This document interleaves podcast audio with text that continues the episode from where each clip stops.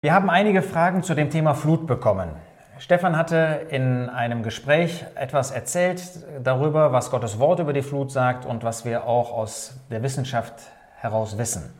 Eine Frage, die gekommen ist, kann man wirklich sagen, dass die Flut global war?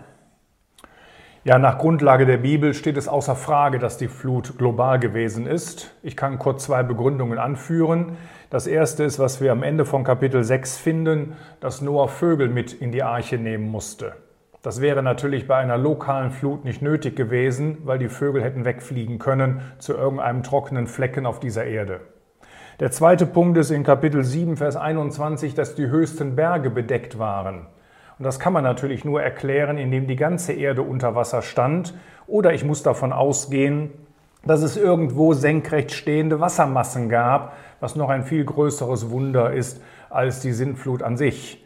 Und der letzte Punkt ist, dass es dann sogar in Vers 21 von Kapitel 7 heißt, dass sogar alle Vögel, die nicht in der Arche waren, hier auf dieser Erde verschieden. Und damit gibt es nur eine einzige Erklärung, die Flut war global. Wenn du von Vögeln sprichst, stellt sich die Frage nach den Tieren insgesamt. Manche sagen, wie sollen denn alle Tiere überhaupt in die Arche reingepasst haben? Ja, auch das erklärt die Bibel sehr gut, denn es wird der gleiche Ausdruck benutzt wie in 1. Mose 1, wo es heißt, dass Gott die Tiere erschuf und er erschuf die Tiere nicht nach ihren Rassen. Also Gott hat nicht 340 verschiedene Hunderassen gemacht, sondern es steht dort nach ihrer Art. Und dieser Artbegriff ist was anderes als der biologische Artbegriff. Der Artbegriff in 1. Mose 1 und auch in 1. Mose 6 und 7, wo es um die Sintflut geht, bezeichnet mehr oder weniger Schöpfungsgruppen. Vielleicht Tierfamilien oder äh, Tierordnungen. Und dann waren vielleicht 30.000 oder 40.000 Tiere in der Arche und so viel Platz gab es alle Male. Eine weitere Frage beschäftigt sich mit den Erdschichten in dieser Zeit. Ähm, beziehungsweise mit den Erdschichten, äh, die man, die man heute ähm, so kennzeichnet, die man heute identifiziert hat. Stammen alle diese Erdschichten aus der Zeit der Flut oder wie muss man sich das vorstellen? Ja, das ist jetzt ein recht schwieriges Thema. Und zwar liegt das daran, dass die Bibel nicht direkt etwas dazu sagt. Wir wissen also überhaupt nichts über geologische Prozesse, die stattfanden während der Sintflut. Wenn man davon einmal ähm, absieht, dass sich die Brunnen der Tiefe öffneten und Wasser aus der Tiefe hervorkam. Ähm, mehr geologische Hinweise haben wir nicht. Das heißt, ob alle Erdschichten während der Sintflut entstanden sind oder nicht, da finden wir keine Hinweise in der Bibel, da müssen wir uns die Erdschichten angucken. Und da es einige Erdschichten gibt, die Flächen haben, die so groß sind wie das Saarland, äh, die besetzt sind mit Trockenrissen, das heißt, dass dort riesige Landmassen ausgetrocknet sind, die vorher unter Wasser standen, ist eins völlig klar, es können nicht sämtliche Erdschichten in der Sintflut abgelagert worden sein. Außerdem finden wir Erdschichten, wo wir Dinosauriernester drin finden, in drei Lagen direkt übereinander, hunderte von solchen Nestern. Und Untersuchungen haben gezeigt, dass all diese Eier Schlupflöcher haben. Das heißt, diese Eier waren befruchtet, die Embryonen sind geschlüpft und das noch einmal in drei Lagen übereinander, das kann man nicht erklären, äh, wenn sämtliche Erdschichten im Sintflutjahr entstanden sind. Das heißt, man muss davon ausgehen, dass sie auch danach noch weiter irgendwie entstanden sind. Ja, danach und wahrscheinlich davor.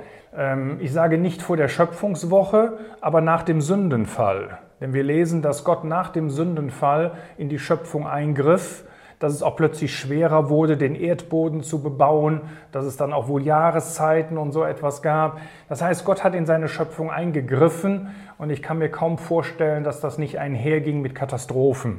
Das heißt, die Erdschicht mit all den Fossilien, die stammen aus der Zeit nach dem Sündenfall, zum Teil aus der Zeit während der Flut und zum Teil nach der Flut. Wenn es jetzt um die Flut geht, um diese Wassermassen, ähm, reichen eigentlich Wassermassen, die da zur Verfügung standen, aus, um die ganze Erde zu fluten? Also wenn wir von dem Aussehen der heutigen Erde ausgehen, das heißt, dass wir Gebirge haben, die 8000 Meter hoch sind, noch ein bisschen höher, dann reichen die Wassermassen natürlich nicht aus. Ähm, wir gehen davon aus, dass die Erde zur Zeit der Sintflut ein völlig anderes Aussehen hatte als heute. Das heißt, es gab einige Hügel, aber noch nicht diese hohen Berge, die wir heute finden. Denn die hohen Berge, die wir heute haben, sind entweder Faltengebirge, weil Kontinente einander gestoßen sind und dann wurde das Ganze aufgefaltet. oder sie sind vulkanischen Ursprungs. Und wir gehen davon aus, dass beides erst nach der Sintflut stattfand. Das heißt, zur Zeit der Sintflut hatten wir vielleicht Berge oder Hügel, die bis 2000 Meter hoch waren und dafür reichte die Wassermasse auf alle Fälle. Nun ist in Verbindung mit diesen Wassermassen und Fluten auch ähm, eine Frage zu dem Great Barrier Reef ähm, gestellt worden. Und die Frage ist, müsste bei diesen ganzen Wassermassen dieses ähm, Reef nicht zerstört worden sein? Gut, ähm, da muss man zwei Fragen beantworten.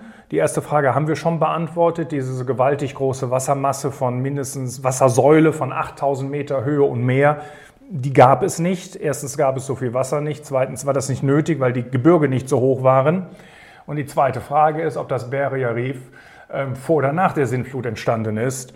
Und es kann auch sein, dass es nach der Sintflut entstanden ist. Und dann hat sich diese Frage auch damit erledigt oder ist geklärt.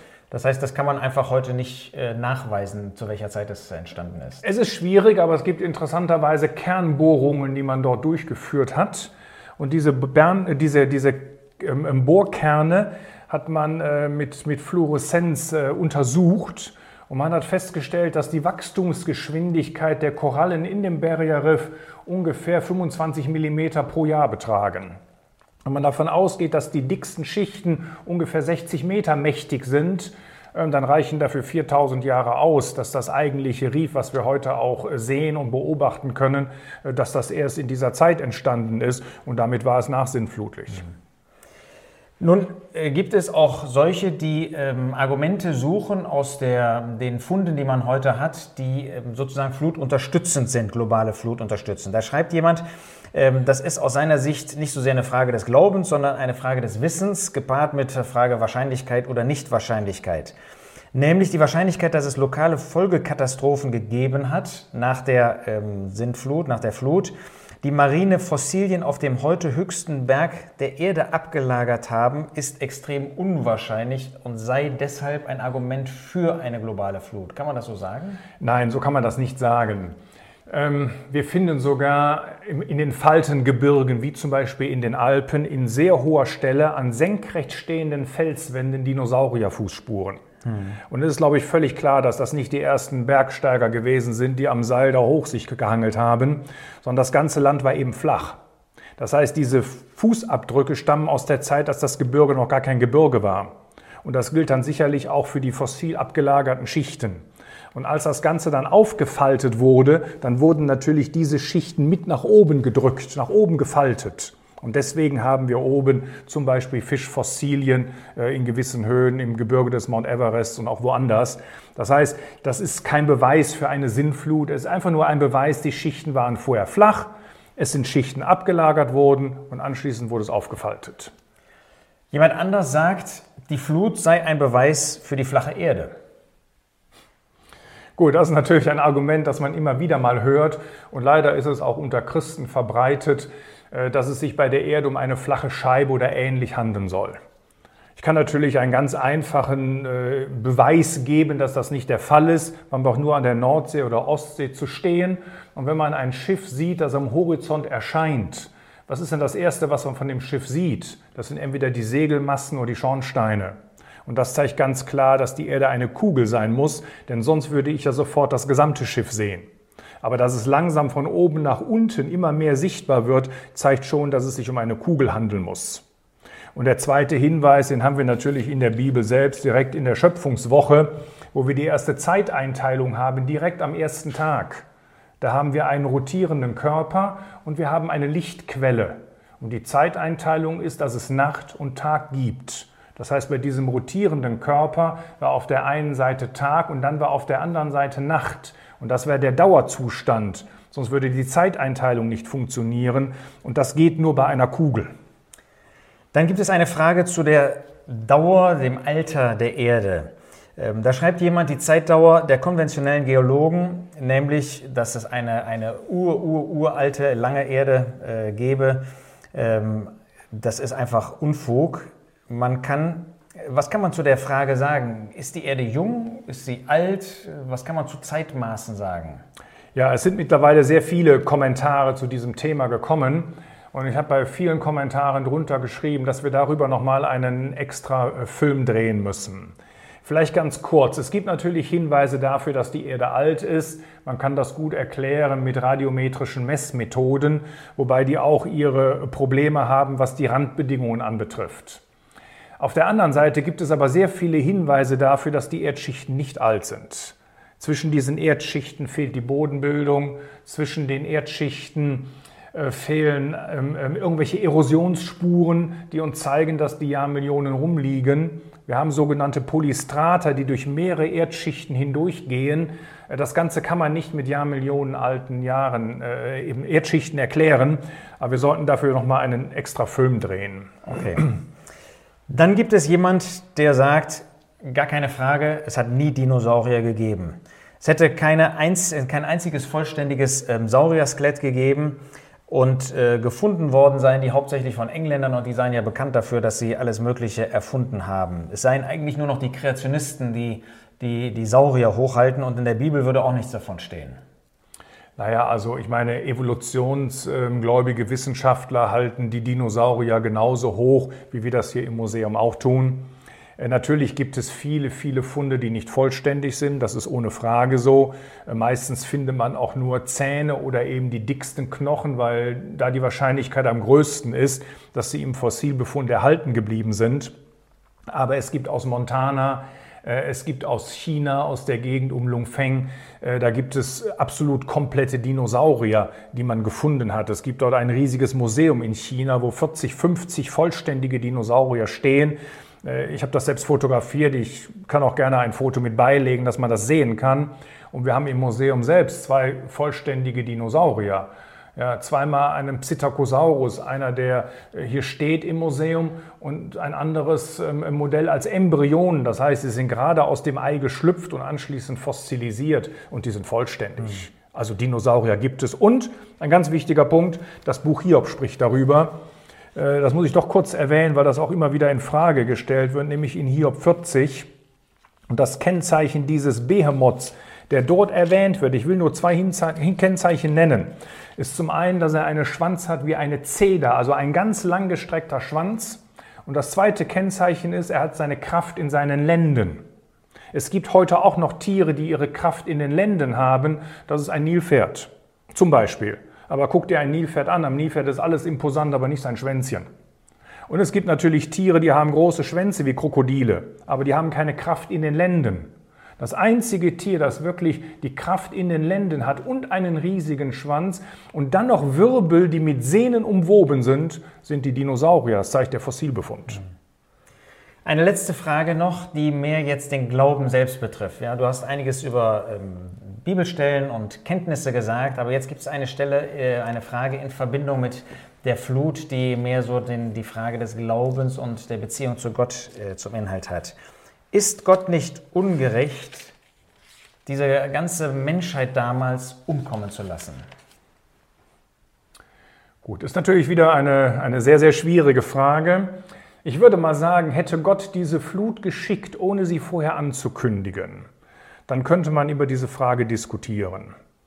Aber wir lesen in 1. Petrus 3 ganz eindeutig, dass zunächst einmal die Langmut Gottes wirkte. Ich möchte den Vers mal lesen. 1. Petrus 3, Vers 20.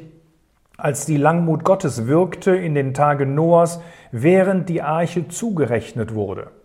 Das heißt, Gott hat die Sintflut angekündigt, hat die Flut angekündigt und hat den Menschen 120 Jahre lang Zeit gegeben, zu Gott umzukehren. Und während dieser 120 Jahre haben die Menschen von dem Gnadenangebot, haben sie es nicht angenommen, mit Ausnahme von Noah und seiner Familie. Und erst danach kam das Gericht, kam die Strafe Gottes. Ähm, aufgrund der Langmut, die vorher wirkte, muss man ganz klar sagen, dass Gott nicht ungerecht war. Außerdem sagt die Bibel ganz klar, dass Gott absolut gerecht ist. Und das ist für mich natürlich das Hauptargument, äh, dass ich einen Gott habe, der keinen Fehler macht und der auch in diesem Punkt keinen Fehler macht und der ein Heilandgott ist und der einfach möchte, dass kein Mensch verloren geht, sondern jeder Mensch errettet wird. Aber der Mensch hat eine Verantwortung. Du siehst, wenn du Jesus Christus noch nicht als Retter angenommen hast, jetzt hast du noch die Möglichkeit, ob das heute Abend oder morgen noch der Fall ist, wissen wir nicht. Gott gibt Zeit zur Umkehr, aber diese Zeit ist begrenzt. Zum Schluss Inhaltlich noch einmal ähm, ein Hinweis zu manchen Fragen, die mit Gottes Wort, auch mit ähm, Dingen zu tun haben, die wie in der Flut und bei bestimmten historischen Ereignissen gewesen sind und wo Fragen dazu bestehen, weil man meint vielleicht, die Bibel sei nicht recht oder widerspreche sich. Ähm, Stefan hat zusammen mit Arndt Remmers ein Buch geschrieben, Widersprüche in der Bibel. Und dieses Buch möchte ich sehr empfehlen, um vielen Fragen, die manchen, die die Mühe machen, weil man sie vielleicht nicht so zusammenkriegt, einfach eine Antwort zu finden auf der Basis von Gottes Wort.